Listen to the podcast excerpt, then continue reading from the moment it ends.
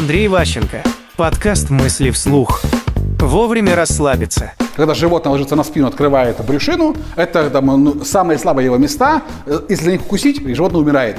Но так устроила природа, что если животное одно так ложится, второе атаковать его не может. Нет оснований для схватки. Все, он признал, все, там, я типа самый там, слабый, прости меня, пожалуйста, больше я так не буду. Поэтому вовремя расслабиться очень важно. Часто бывает как? Вы что-то провалили, какой-то проект. Это нормальное время. Бывает так, что в жизни бывают ошибки. Вас вызывает шеф и начинает, ах ты, мудила, там, Поорал и простил. А другого уволил тут же. Даже орать не стал. Потому что он выглядел недостаточно признавшим свою вину. Перед начальством нужно уметь принять вот такой вид, что да, блин, повинную голову меч не сечет. Умение правильно расслабиться очень важно. С точки зрения управления и выживания карьеры, это принципиальная вещь. Вы не можете всю жизнь быть правым. Вы не можете никогда не ошибаться.